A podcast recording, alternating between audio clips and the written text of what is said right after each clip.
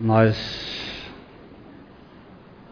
desde o ano 354,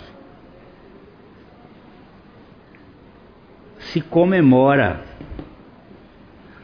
o dia do Natal como sendo 25 de dezembro.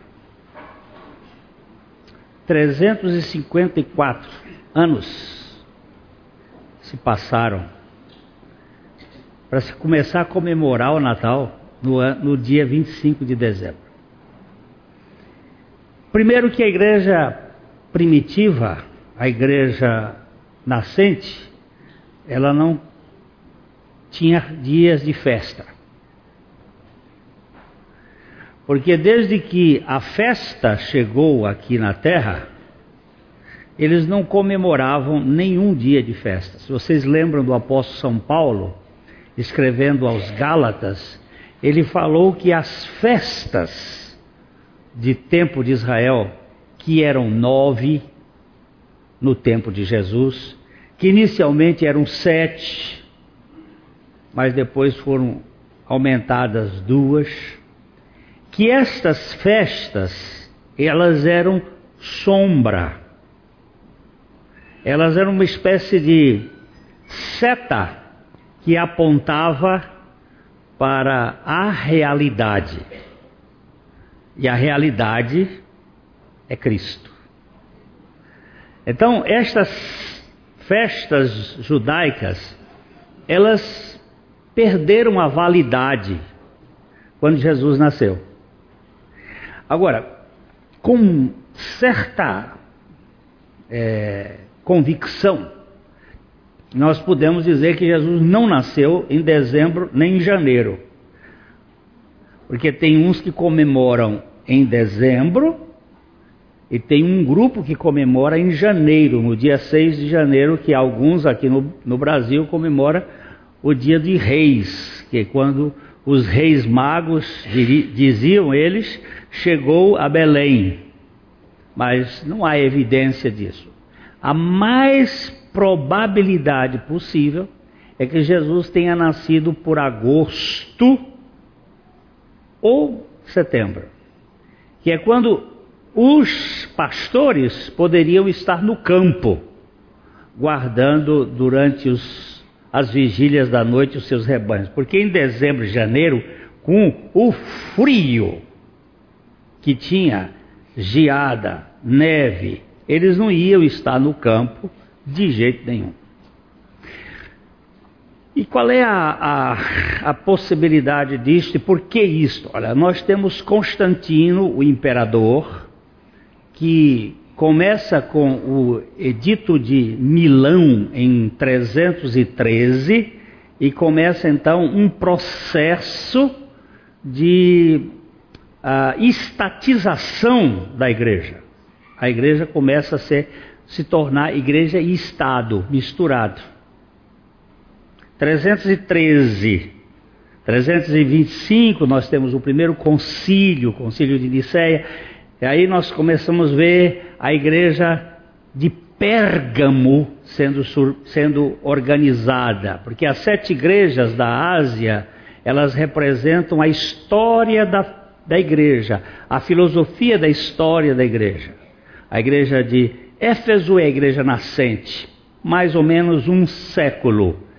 A igreja de Esmirna, dois séculos, a igreja perseguida, dez grandes perseguições romanas, ali fala dez dias de perseguição, representando dez períodos. Depois nós temos Pérgamo.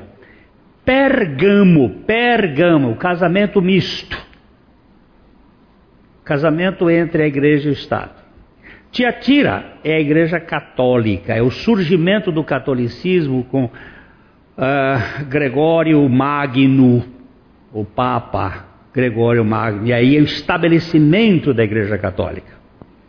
Isso já vai para 400 e que Depois nós temos a igreja de Sardes, a igreja protestante que começa aí ela é, começa antes da reforma, inicialmente com, com os pré-reformadores, século 13, 14, 15, já aparece este movimento que vai dar no século XVI a reforma 517. Sardes, igreja que tem nome de que está viva, mas ainda está morta. Depois nós temos uma igreja avivada, a igreja de Filadélfia. Aí, século XVIII, Deus faz uma obra extraordinária e aí aparece o grande impeditivo. Nas duas igrejas que não tem nenhuma recriminação, Sardes e Filadélfia, a sinagoga de Satanás está nelas. Sinagoga de Satanás é o humanismo querendo destruir o cristianismo. Porque Satanás, ele não lida com a feitiçaria. Quem lida com a feitiçaria é o homem. A feitiçaria é obra da carne, não é obra de Satanás. São os poderes de Grayskull, são os poderes latentes da alma, são os poderes dos cosmocrátares sendo influenciados no homem, mas não é propriamente Satanás que vai fazer isto. As duas igrejas, Sardes, perdão, Esmirna e Filadélfia, está, estão a sinagoga, sinagogue, aquele que conduz para o conhecimento, um conhecimento que vai retirar a suficiência de Cristo. Filadélfia. Se você reparar, duas coisas aconteceram na história neste século XVIII, 1717. O avivamento de Zinzendorf, na Morávia, e a fundação da maçonaria de rito escocês na Escócia, com finalidade de humanizar o cristianismo, ou seja, colocar o cristianismo dentro das regras satânicas, que é como Deus sereis. Que Satanás trabalha com essa ideia, fazer-nos meritocratas, cheios de valores. E aí, é, de lá para cá, o Natal recebeu tudo quanto há de mais, mais misturado possível. As influências é, dos, dos nórdicos, dos celtas, dos babilônicos, esse paspalho desse Papai Noel começou a, a entrar, depois a, a Coca-Cola vestiu ele de vermelho e botou ele para ser o, o bom velhinho para enganar a criança, e aí todo mundo aplaude esse idiota, e aí mais ainda as guirlandas e não sei quanta coisa, e fica assim, e cadê Jesus? E tem um, um vídeo muito interessante rodando aí, procurando Jesus no fim da fila. Porque é assim que vai se montando, e é assim que vai se distraindo, e é aí que as pessoas vão se perdendo, e a cultura vai tomando conta. E cadê, cadê Jesus? É, eu estou dando essa palavra aqui inicial, porque eu vejo que às vezes a gente vai pregando, pregando, mas o bicho vem lá em casa, eu vejo ele lá nos bota, num negócio pendurado e não se destrói.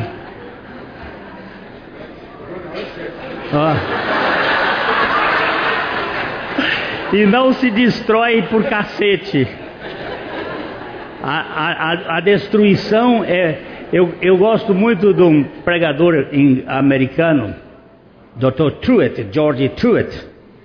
Ele disse o seguinte: ele pregou uma mensagem na, lá na frente do Capitólio em 1920. Ele diz: Eu sou visceralmente contra toda idolatria. Qualquer tipo de idolatria. Olha, o Capitólio é a idolatria. O Capitólio é construído com a vagina de uma mulher com o pênis do homem em cima. A forma da adoração ao sexo. E ele batendo em cima contra a idolatria.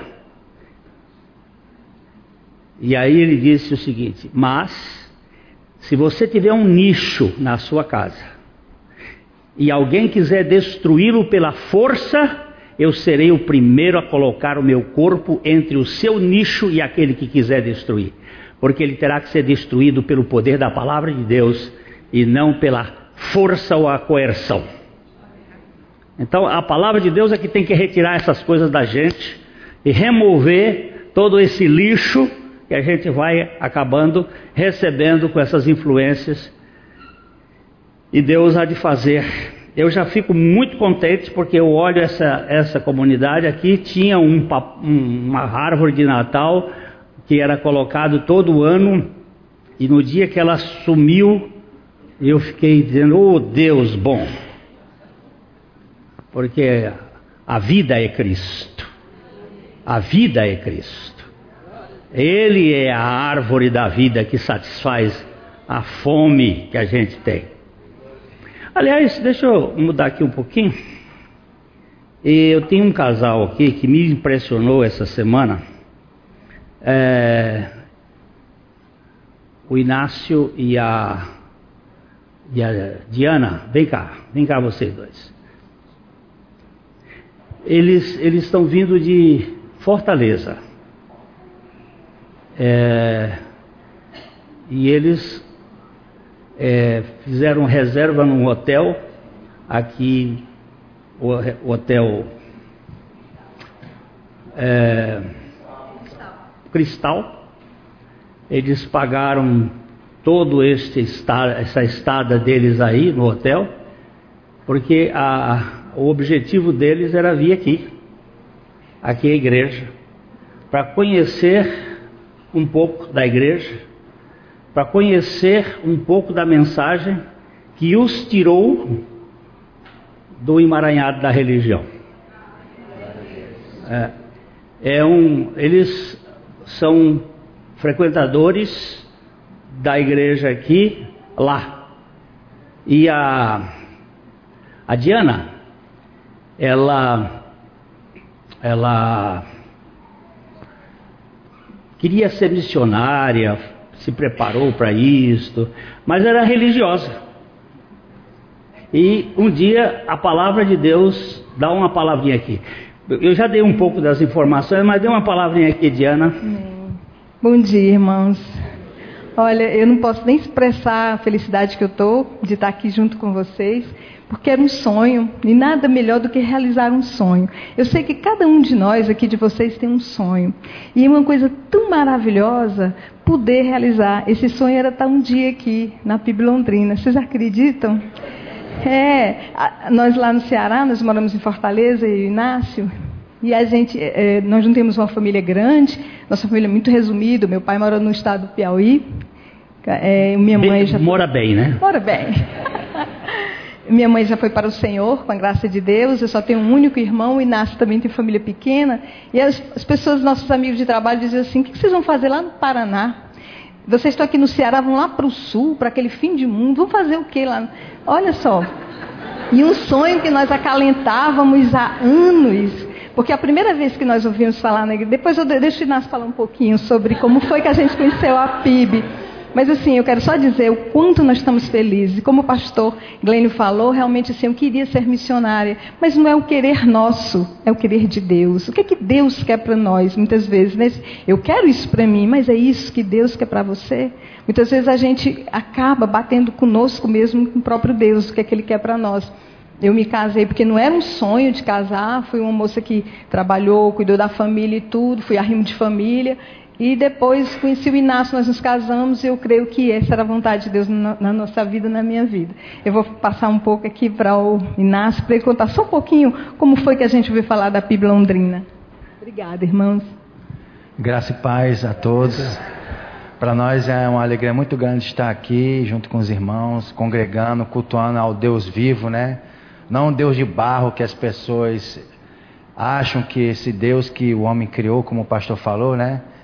Eles adoram, né? E como eu passei muitos momentos difíceis na minha vida, eu morei na Alemanha quatro anos, vim para Fortaleza, eu tinha 18 anos, e eu tive que conhecer Jesus de duas formas. Primeiro foi pelo amor, mas um, a gente não dá valor, porque Jesus ele é manso e humilde, e ele respeita e deu o livre-arbítrio a nós, né? Mas, infelizmente, como eu falei para o pastor Gleno, o que o Adão fez lá no Jardim do Éden, se nós estivéssemos no lugar dele, a gente faria até pior, né? Porque a natureza do homem é essa, caída, né? Então é só Jesus para levantar, trazer um homem, uma nova criatura, mas a pessoa tem que morrer na cruz, né?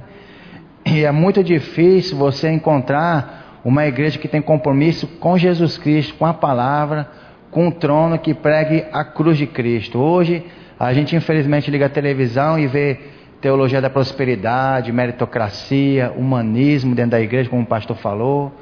E infelizmente, muitas pessoas estão acreditando que essa mentira é a verdade. E o dia que se fala da verdade de Cristo para as pessoas, aí eles não querem crer, né? É como o pastor falou, se não for revelação de Deus, dada por Deus, é só a graça de Deus mesmo, né? Mas em 2007, eu estava até falando, pastor, a gente estava caçando assim, caçando, né?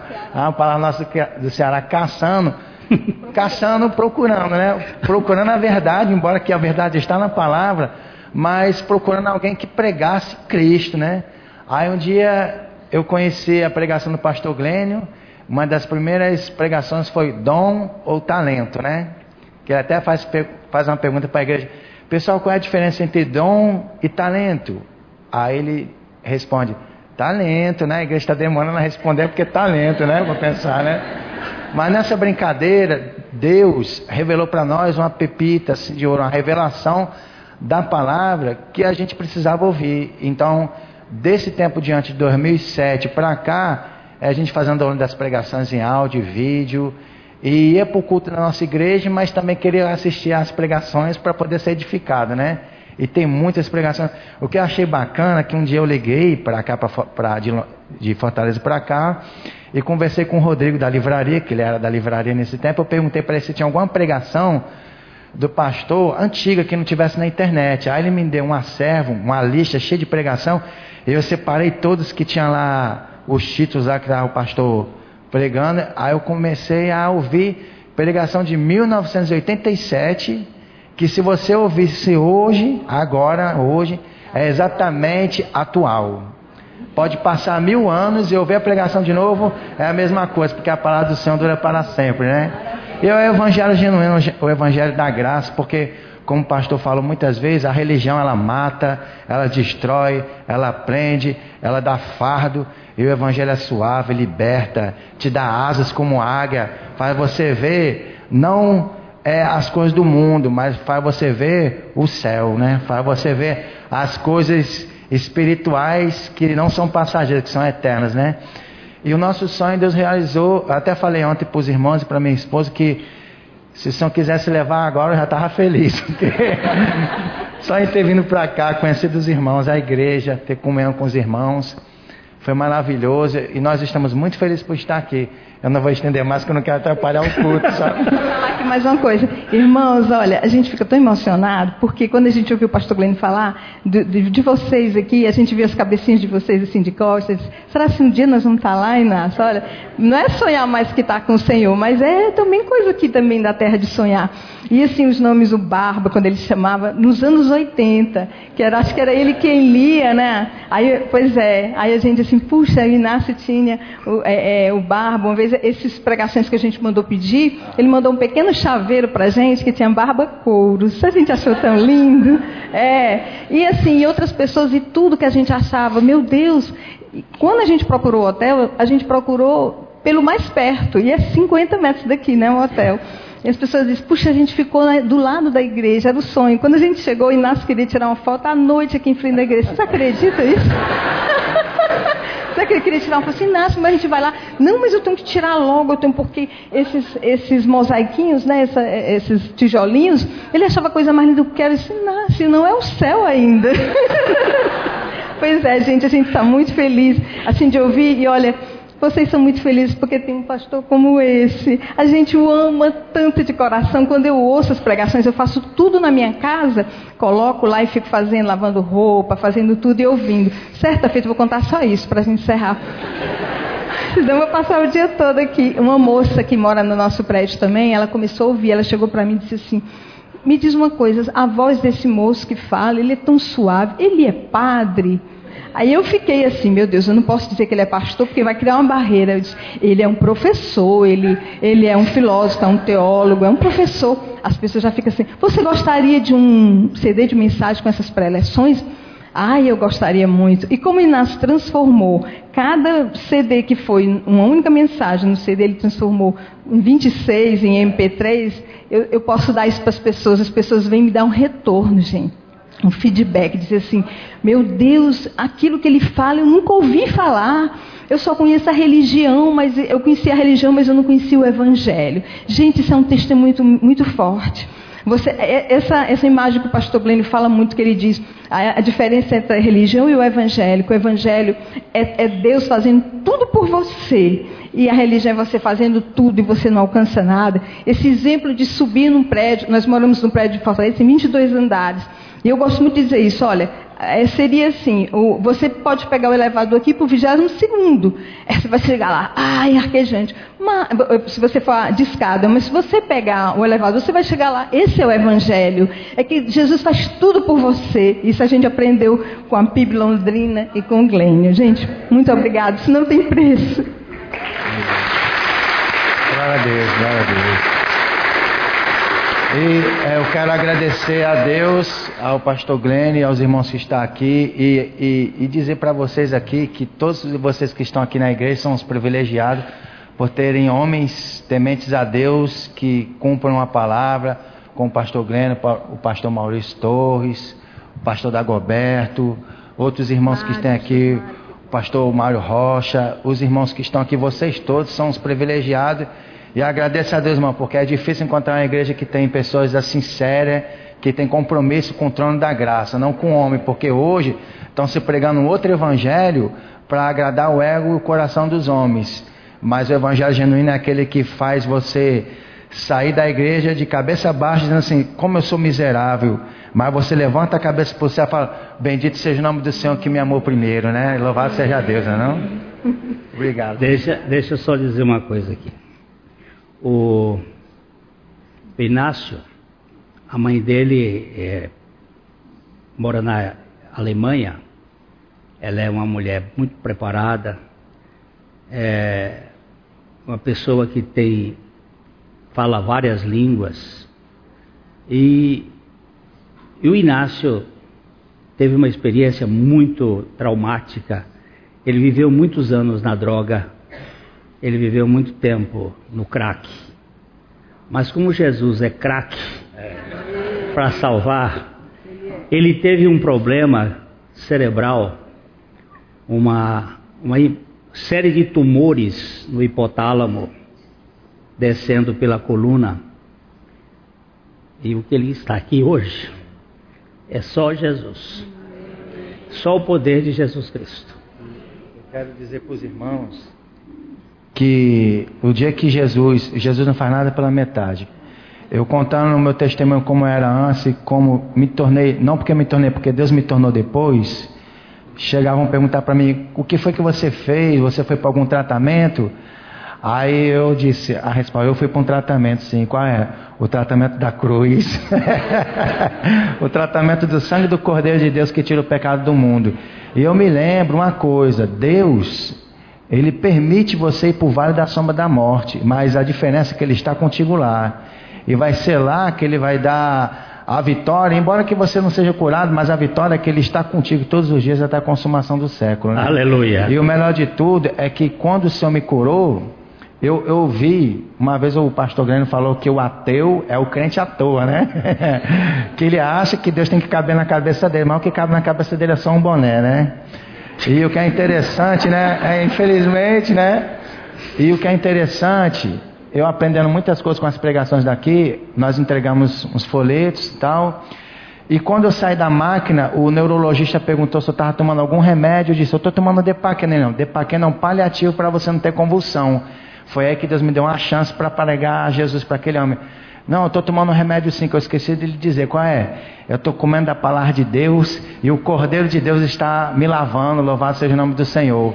Porque aquela pregação, aquela mensagem, aquela situação não era para mim, era provavelmente para aquele médico, porque tem muita gente que é intelectual, mas está cheio de títulos na cabeça e Jesus, que é o principal, ele não quer saber, porque como o pastor falou, né?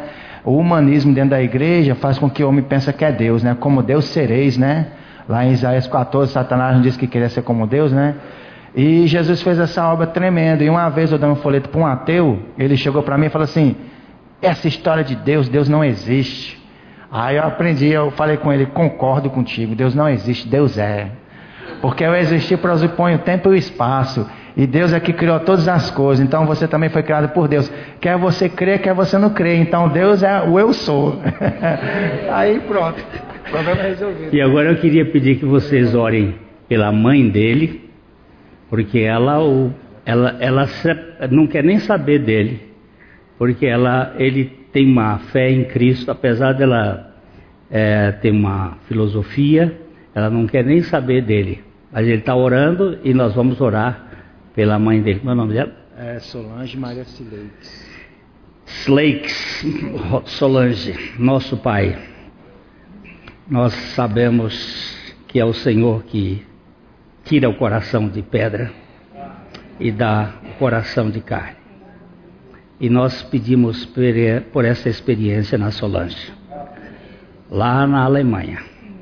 Neste dia, o Senhor toca no coração dela para que ela ganhe uma experiência de regeneração e que Cristo seja a sua vida. É o que nós te pedimos em nome de Jesus. Amém. Glória a Deus, aleluia. Obrigado. Obrigado, pastor.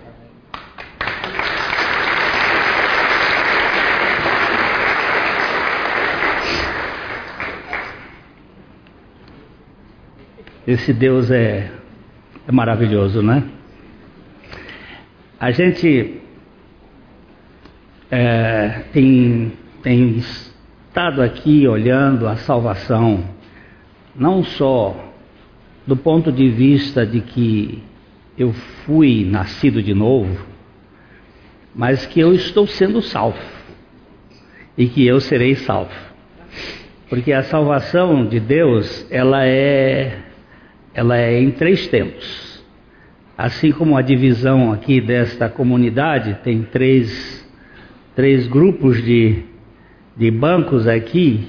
Aqui é eu fui salvo, aqui é eu estou sendo salvo e aqui é eu serei salvo. Então eu fui salvo, voltando aqui para a nossa imagenzinha, eu sempre uso esse meu meu quadro de Eu fui salvo da condenação do pecado. Não há mais condenação para os que estão em Cristo Jesus. Por quê? Porque a lei do Espírito da vida nos livrou da lei do pecado e da morte. Aqui, ó, tá bom. Lá no Espírito, no meu Espírito, no invisível, não atentando nós nas coisas que se veem, mas nas que se não veem, lá no meu espírito.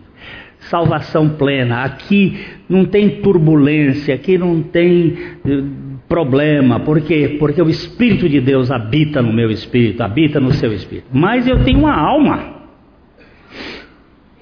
e essa alma tem uma história, essa alma tem um, uma série de problemas, essa alma ela traz as suas evidências de família, de criação, de cultura do país, de tudo isso, e essa alma foi traumatizada, essa alma sofreu humilhações, essa alma ela, ela sofre, ela geme, ela estribucha, e ela precisa está sendo salva. E a salvação disso aqui é uma espécie de desconstrução para depois construir de novo renovação da vossa mente.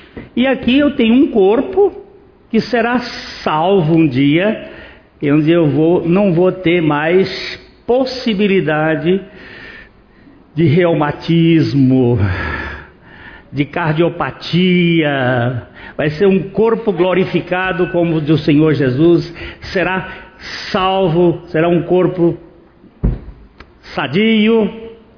Então fui, estou sendo e serei. Essas duas partes aqui, elas são, de certo modo, invisíveis. Essa daqui é totalmente insensível e invisível. Essa daqui é invisível, mas é sensível. E é aqui que o diabo dança e faz toda a confusão. Porque nós queremos uma religião dos sentimentos. Queremos sentir para poder saber se somos, somos ou não, estamos sendo salvos ou não. E aqui é concreto, vai ser. Você vai ver que começa tudo novo.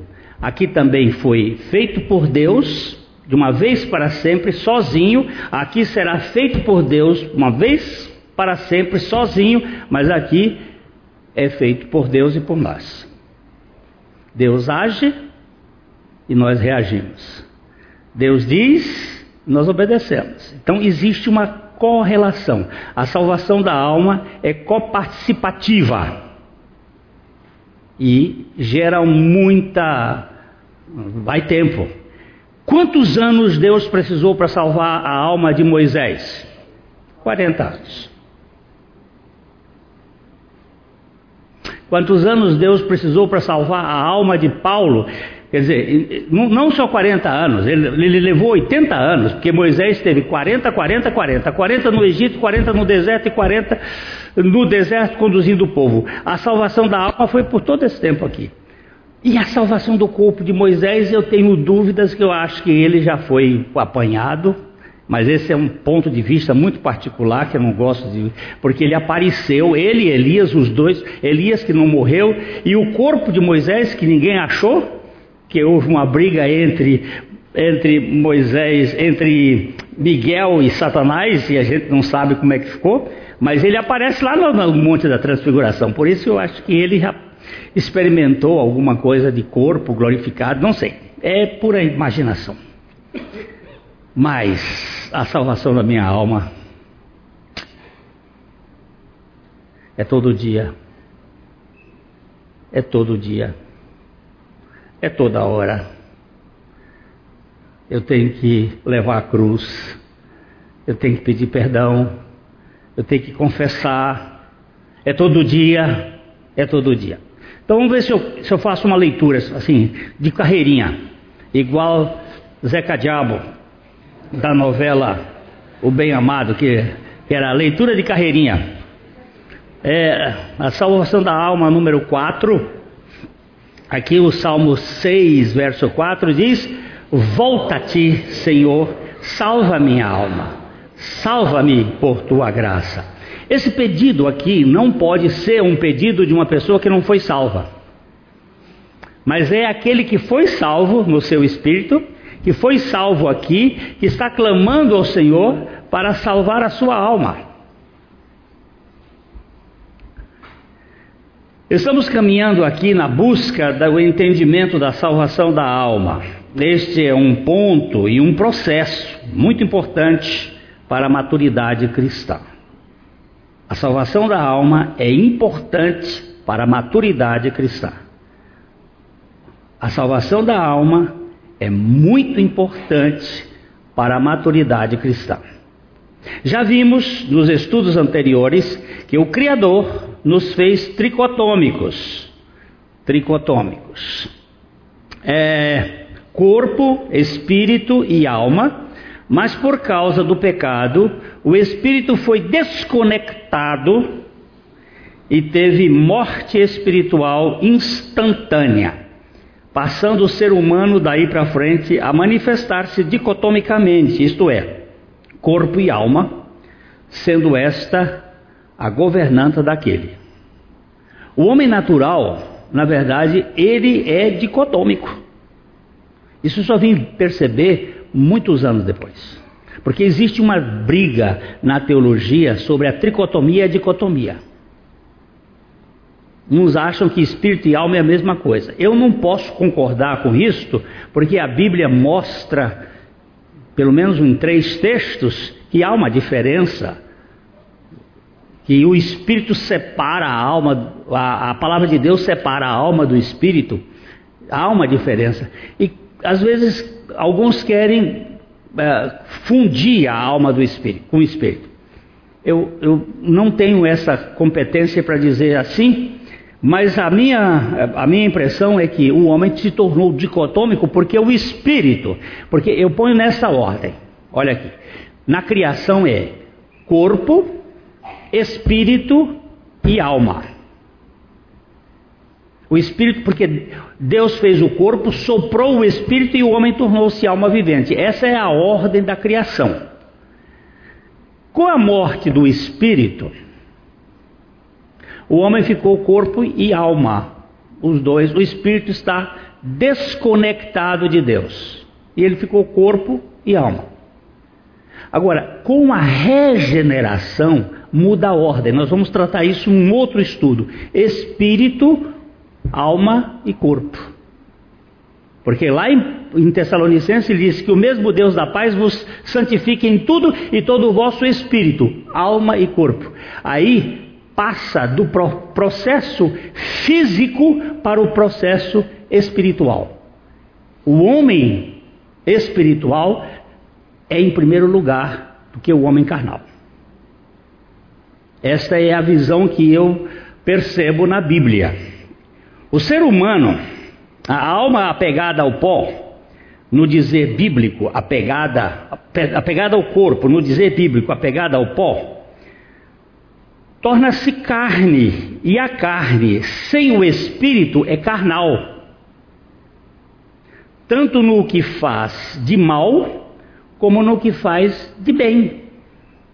O ser humano carnal é dirigido por sua alma, tanto para o bem como para o mal. O ser humano sem o nascimento do alto ou o nascimento do espírito é carnal em tudo o que faz, seja bom ou ruim. A pessoa ética sem a vida de Cristo é carnal em sua moralidade. E a pessoa rude e maliciosa é carnal em sua rusticidade e ignorância. Todo indivíduo que faz o bem sem Cristo é carnal. Todo indivíduo que faz o mal, portanto, sem Cristo, é carnal. A carnalidade não está propriamente no bom ou no mal, mas está na fonte. Vocês vão descobrir uma coisa, quando lerem a Bíblia com cuidado, que boas obras não aparecem, as boas obras não aparecem fora de Cristo. Você vai encontrar obras de justiça, obras da carne, mas boas obras, elas só aparecem depois que a pessoa nasce de novo. Não existe boas obras sem Cristo. Existem obras de justiça, obras de justiça própria. Existe, existe isso, isso existe. Muita gente realiza coisas extraordinárias. Tem muita gente neste mundo ética, moral, gente de bem, vai morrer, vai para o inferno. Porque o assunto não é obra, o assunto é em quem você crê, é confiança. Paulo antes de ser Paulo, Saulo, ele disse que quanto às obras da lei, ele era irrepreensível. Mas para onde ele iria se ele morresse sem Cristo? Estava terminantemente perdido. Nós vamos ter que andar bem, porque tem muita gente que acha assim: ah, bem, então depois que eu nascer de novo eu sou perfeito, Aqui sim, aqui ainda não, e aqui também não.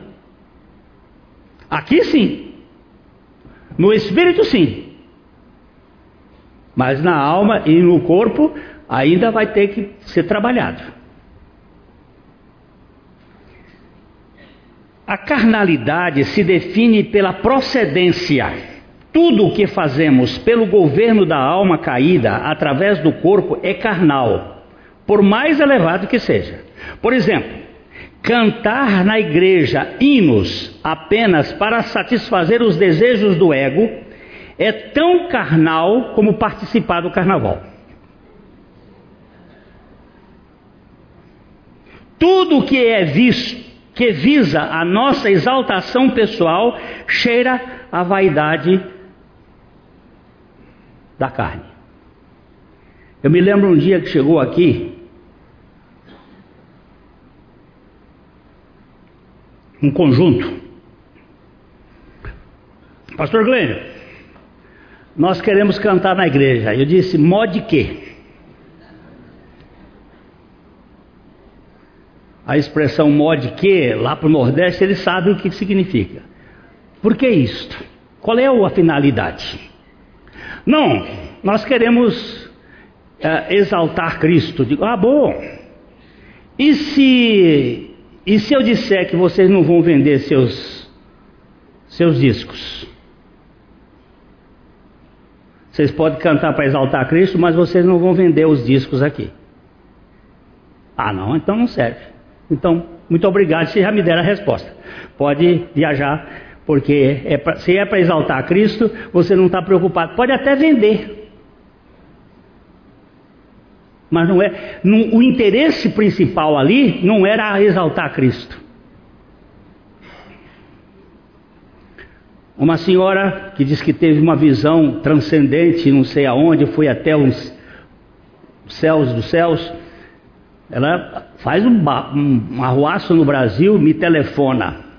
Pastor Glênio, Deus me disse que é, agora eu tenho que ir na sua igreja para falar, com, falar e dar o meu testemunho e tal, e PVP.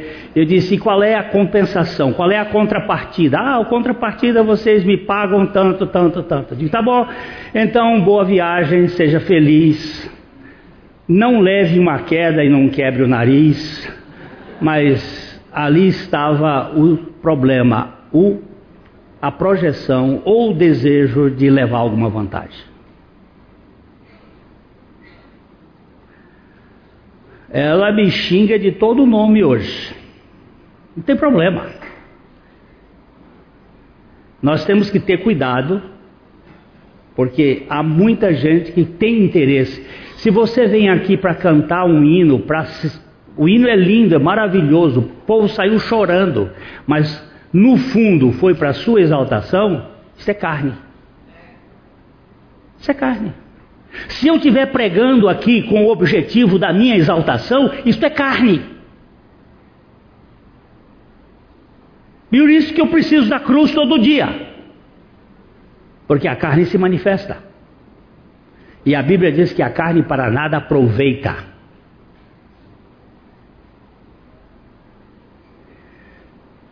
Os desejos da alma vinculados aos instintos do corpo, quer sejam positivos ou negativos, acabam se expressando em carnalidade.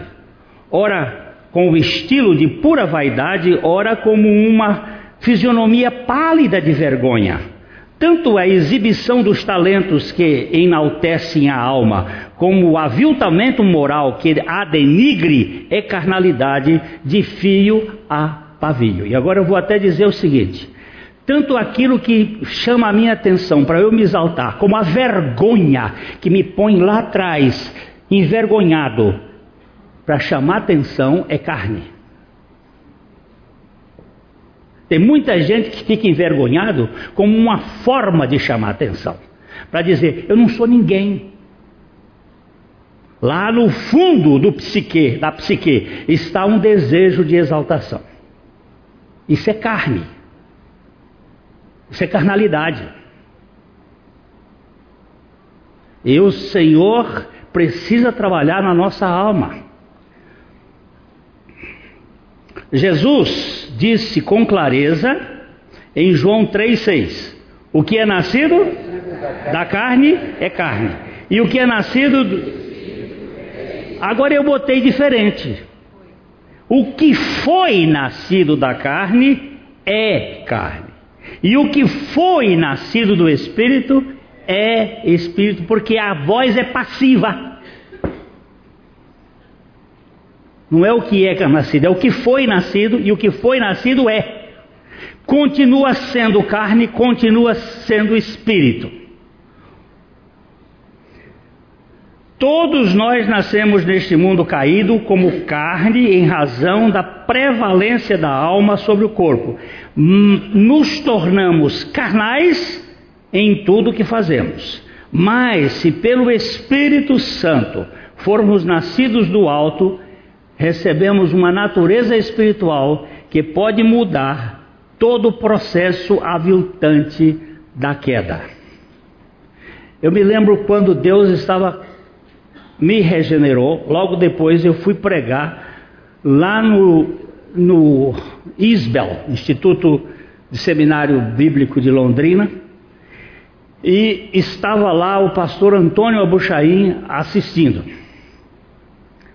Quando terminou aquela pregação, os professores, os alunos vieram me abraçar e me, me cumprimentar. E eu fui saindo, saindo, quando terminando lá, já, já saí gordo.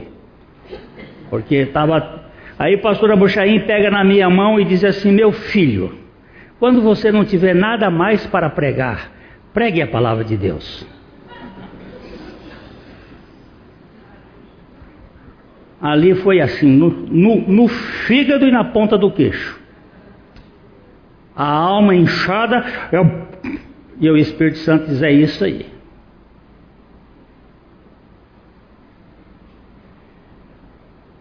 Porque logo a alma quer se manifestar dentro da sua arrogância, da sua presunção, e ela está lá. E nós vamos continuar com ela aqui até o último suspiro. Quando o Espírito Santo vivifica o nosso espírito, que encontrava-se morto do ponto de vista espiritual, nós somos salvos da condenação do pecado, ou regenerados em nosso espírito, e aí começa o processo da salvação da alma ou a santificação. Do ponto de vista histórico, a regeneração é o primeiro tempo da salvação do crente. Há um novo nascimento e o Espírito Santo vem habitar no espírito regenerado, de onde inicia a salvação da sua alma. A salvação do Espírito é monérgica, isto é, o Espírito Santo fez isto sozinho, mas a salvação da alma é sinérgica. Uma vez que o Espírito Santo age e o ser humano reage, é, regenerado, e o, e, o, e o ser humano regenerado reage em confiança e obediência à palavra de Deus. O apóstolo Paulo fala assim sobre estes dois lados da salvação em Romanos 5, 8 e 9. Mas Deus prova o seu próprio amor para conosco pelo fato de ter Cristo morrido por nós, sendo nós ainda pecadores. Logo, muito mais agora, estando sendo justificados pelo seu sangue, estaremos sendo salvos da ira através dele. Olha, veja o tempo verbal mudado aqui. Estaremos sendo salvos.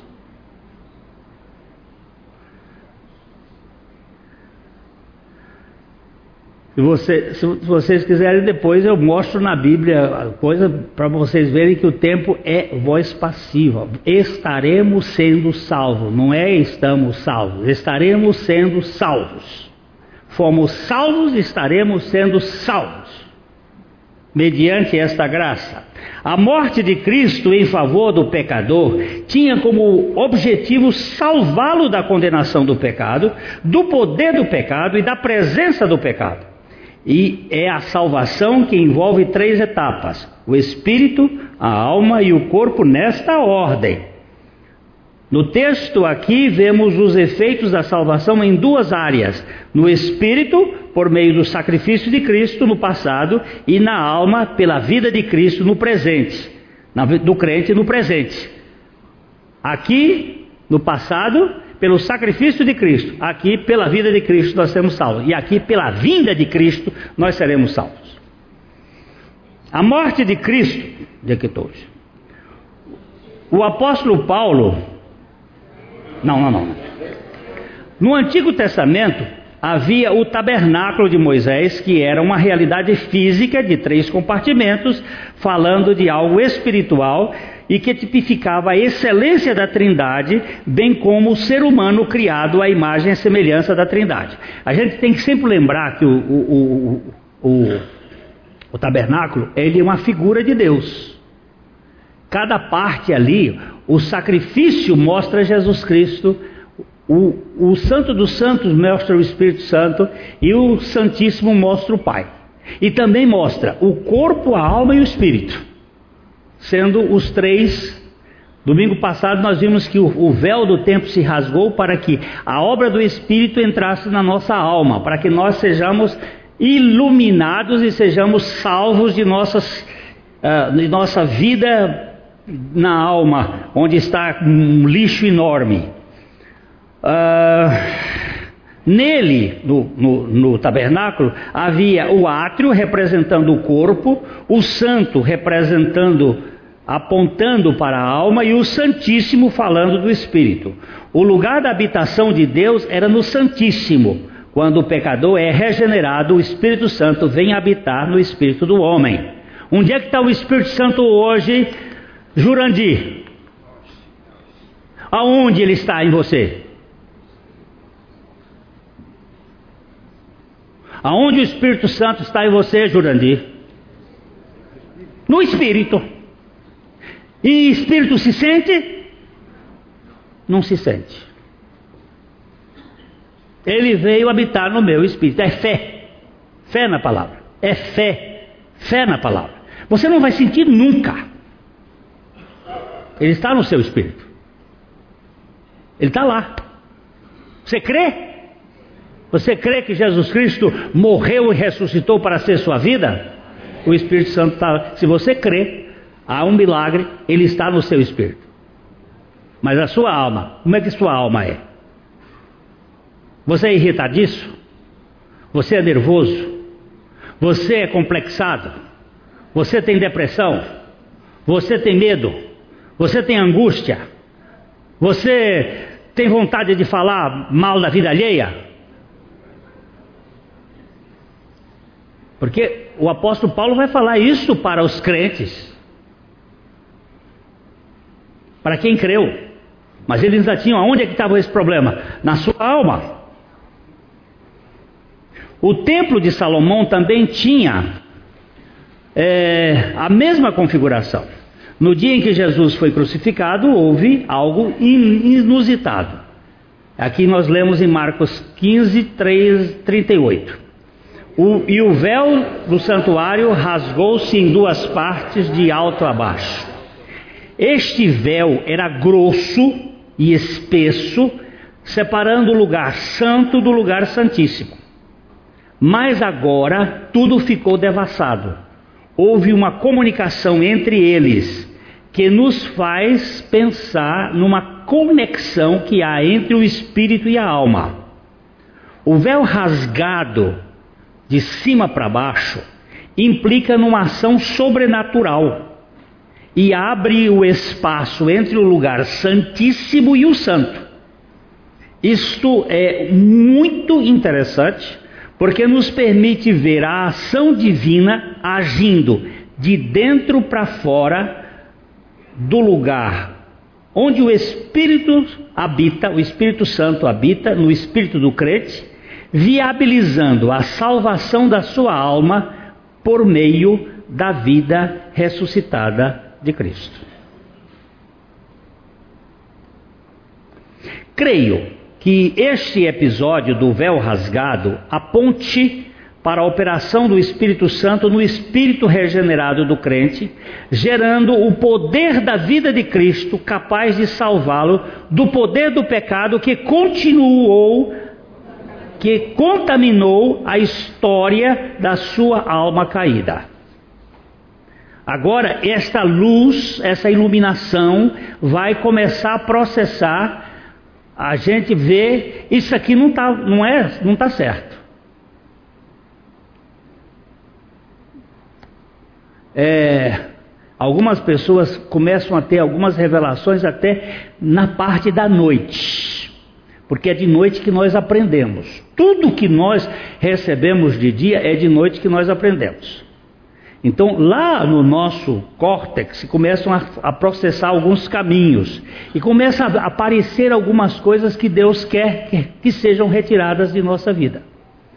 E aí nós vamos para o santo, para a presença de Deus, para que ele remova, sejam traumas, sejam abusos, seja culpa, medo, angústia, e aí vai sendo trazido e começa o processo de cura.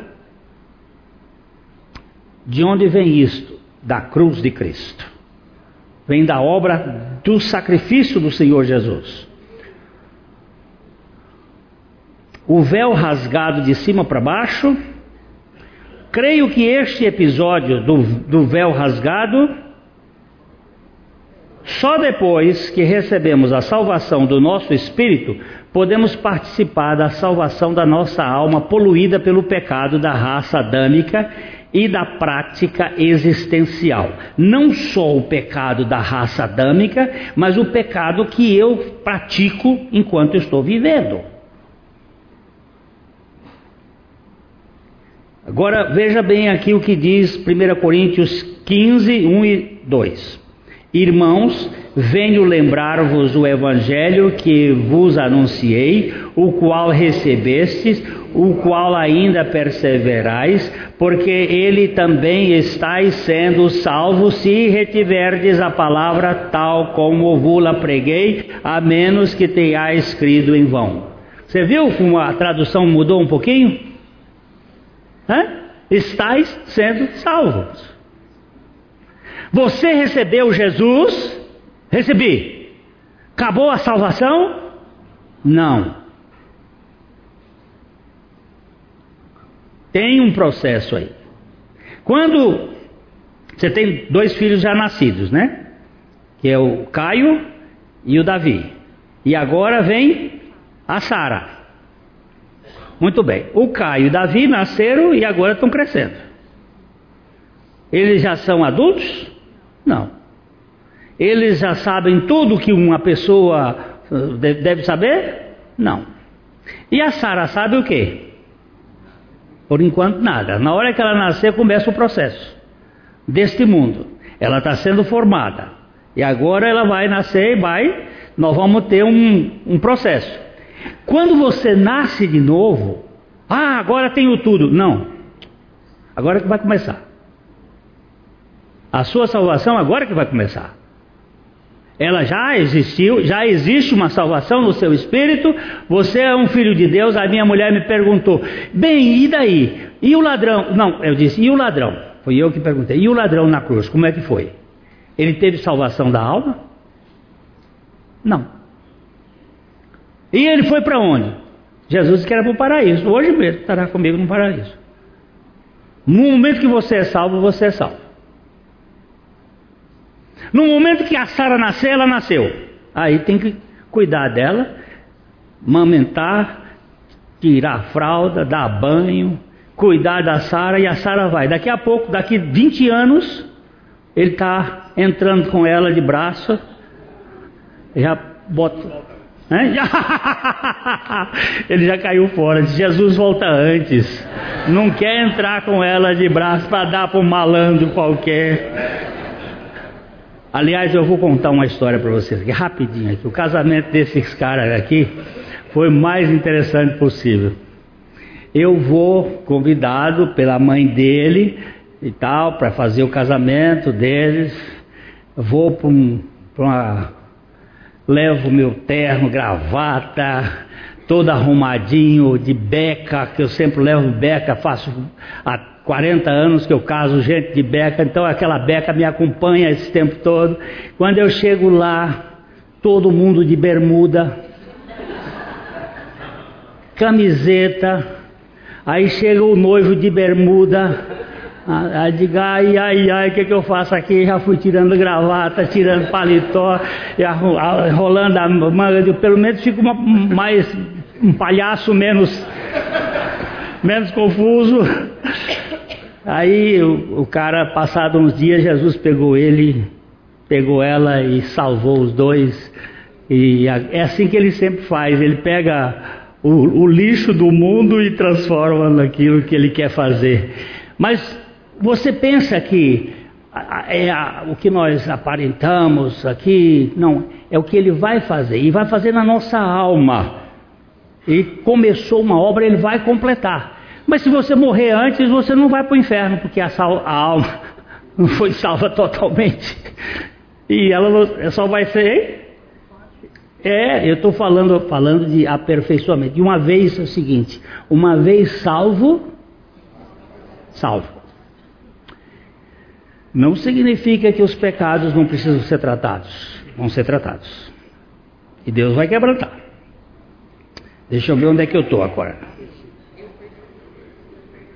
Eu percebo claramente aqui que os crentes já haviam recebido o Espírito, recebido no Espírito o Evangelho de sua salvação aqui, porque eles, irmãos, venham lembrar-vos do Evangelho. Eles já tinham, eles já tinham recebido o Espírito, o Evangelho no Espírito, mas ainda estava no processo da salvação da sua alma. De acordo com alguns tradutores das Escrituras, as palavras ser salvo em muitos textos deveriam ser também traduzidas como estar sendo salvo, por causa do tempo verbal passivo. Vejamos, por exemplo, o seguinte versículo, que é Romanos 10, 13. Porque todo aquele que invocar o nome do Senhor estará sendo salvo. As nossas versões dizem será salvo. Mas no original, a, a, o tempo verbal é passivo, estará sendo salvo.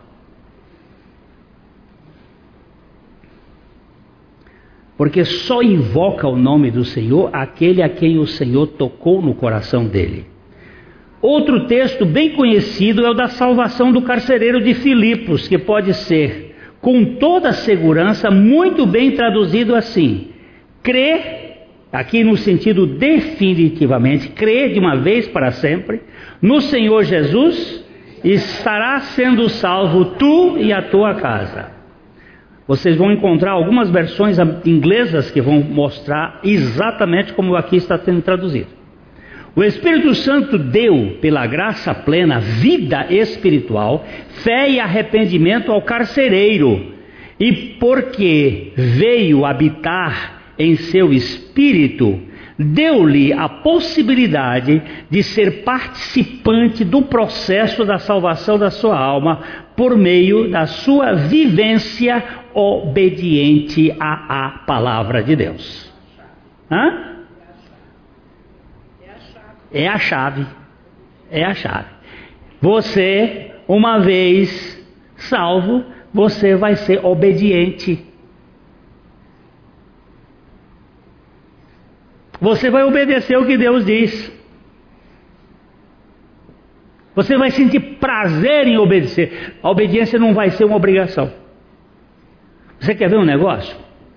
É, vi a igreja para algumas pessoas, e principalmente no dia de Natal hoje, onde tem muita coisa para fazer, é, às vezes é peso, obrigação. Mas quando é, você faz isso, não por obrigação, mas pelo prazer de vir ou de estar porque a Bíblia diz que não, é, não convém que se faça, não se esteja reunido, aquilo é, eu vou dançando, eu não vou por obrigação, não vou vir aqui porque eu sou obrigado, porque eu tenho que pregar. Porque eu tenho que dirigir a música, porque eu tenho que fazer isso, porque eu tenho que fazer aquilo. Não, é, vai ser uma coisa por obediência. No momento em que nós tivermos esta consciência pelo Espírito, a coisa e aquilo vai se tornando uma realidade que flui naturalmente. Eu botei isso, que é uma coisa. É, por exemplo, fumar. Nós temos muitos homens de Deus que fumaram, fumaram, fumaram. O Spurgeon mesmo fumou muitos anos da vida dele. Muitos anos. Um grande pregador, um homem de Deus e fumava. Tem até a história dele com Moody, que eu já contei, mas o, o Moody, o grande pregador americano, vai visitar Spurgeon e chega lá, chamam, o Spurgeon desce da, do terceiro andar para encontrar, tinha uma escada e ele vinha fumando o cachimbo. Spurgeon descendo, meio gordinho, mas o, o Moody era baita de um homem, 2 metros e 5, 186 quilos, monstro de um homem. Quando ele viu Spurgeon fumando, ele virou e disse: Meu Deus, como é que o senhor pode usar um homem saindo fumaça pelos narizes? Aí Spurgeon pegou, botou o cachimbo dele assim no pé da escada, veio andando devagarzinho, que ele tinha, tinha gota. Aí veio assim, pisando, chegou, bateu na barriga do Mude, da mesma maneira que Deus usa um glutão como você.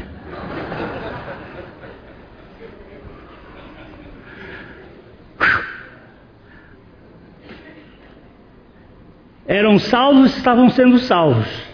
E um dia Spurgeon foi lá comprar o tabaco dele lá na tabacaria e chegou lá e disse: Me dá aquele tabaco holandês. Tinha um.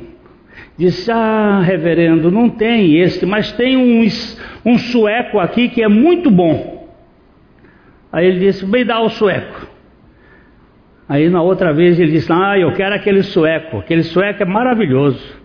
Aí começou a comprar, passado uns meses apareceu assim no rótulo do sueco. Este tabaco é de preferência do reverendo Spurgeon.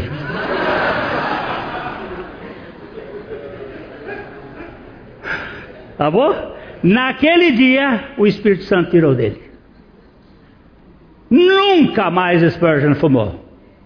Porque o Espírito Santo, ele não trabalha por obrigação na nossa vida e nem nós obedecemos por obrigação. Ele trabalha porque ele nos regenerou. E ele tem prazer. E às vezes você cometeu um pecado e ele te deixa ir como deixou o filho pródigo ir para a lama. Naquela história é Deus deixando o filho pródigo chegar no fim da lama do porco. Porque quando ele chegou no fim da lama do porco, veio a consciência: eu tenho um pai. E ele voltou, ele não voltou movido por outra razão, ele voltou movido pela razão do amor do Pai. Eu não tenho medo do pecado, porque eu tenho um Salvador que é maior do que o pecado. E ele pode libertar o pecador totalmente. E ele pode libertar aqueles que nele creem, porque ele tem poder acima do pecado. O pecado não terá domínio sobre vós, porque não estáis debaixo da lei, mas debaixo da graça. Isso, isso, isso, isso quebra qualquer coração. Isso não é permissão para o pecar. Isso é permissão para olhar para Jesus, porque é dele e por ele e para ele que nós temos a garantia da nossa libertação. Onde é que eu estou? Já estou perdido. Hein? A pregação da palavra e o Espírito Santo geram vida espiritual no incrédulo. O Espírito e a palavra agora você viu que houve, houve uma troca? A pregação da palavra e o Espírito Santo geram vida espiritual no incrédulo. O Espírito e a palavra agora implantada, a palavra implantada no crente, criam as condições de desenvolver a salvação da alma na vida da nova criatura do espírito regenerado pela graça. Foi de dentro do espírito que começa. Nós lemos em Tiago 1:21. Portanto, despojando-vos de toda impureza e acúmulo de maldade, acolhei com mansidão a palavra em vós implantada, a qual é poderosa para para para Onde é que está a palavra? Implantada onde? Por isso que o salmista diz assim: Escondo a tua palavra no meu coração. O que é, que é meu coração? É esse lugar interior, para eu não pecar contra ti. A palavra está lá dentro, ela começa pelo Espírito Santo a processar a salvação da alma. A salvação da alma, também nomeada de santificação, é vista como processo dinâmico, evolutivo e permanente da manifestação da vida de Cristo no crente. Efésios 4:13.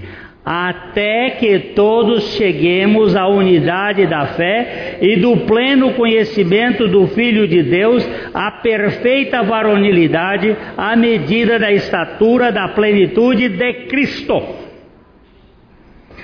Quando nós nascemos de novo, nosso espírito é vivificado e é salvo da condenação do pecado. Nós podemos ler Romanos 8:1, agora pois já nenhuma condenação há para os que estão em Cristo Jesus. Todavia, contudo, porém, a nossa alma e o nosso corpo continuam sob os efeitos da queda e precisam da salvação do poder do pecado e da sua presença. Fixando.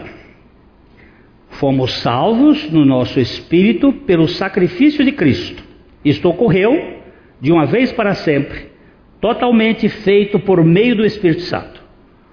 Uma vez salvos no espírito, começa a salvação da alma por meio da vida de Cristo agindo em nós. Este processo envolve o Espírito Santo que habita no espírito do crente e a obediência deste, do crente, à palavra de Deus nele implantada. Nessa segunda parte da salvação há uma sinergia viva, onde o Espírito age e o crente reage obedecendo à palavra de Deus.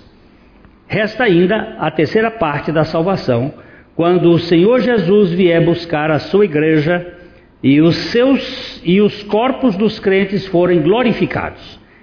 Este modo operante da salvação pela fé é assim: fui salvo no Espírito unicamente por ação divina. Estou sendo salvo na alma cooperativamente e serei salvo no meu corpo pelo poder unilateral do Deus. Aleluia. E assim o Senhor vai fazendo a obra em nós. A Livraria PIB Londrina procura selecionar cuidadosamente seus títulos e autores a fim de oferecer um conteúdo alinhado com o Evangelho de Jesus Cristo. Bíblias, livros de teologia, devocionais, literatura infantil, biografias, comentários bíblicos e muito mais. Dispomos também de um acervo de CDs e DVDs das mais de 5 mil mensagens ministradas na primeira Igreja Batista em Londrina. Visite a Livraria PIB Londrina e conheça ainda mais. Livraria PIB Londrina, de segunda a sexta, das 13h30 às 18 horas. Endereço na Avenida Paraná, 76A, próximo ao Calçadão, bem no centro de Londrina. Ligue para 3372 8921 ou acesse o site www.livrariapiblondrina.com.br.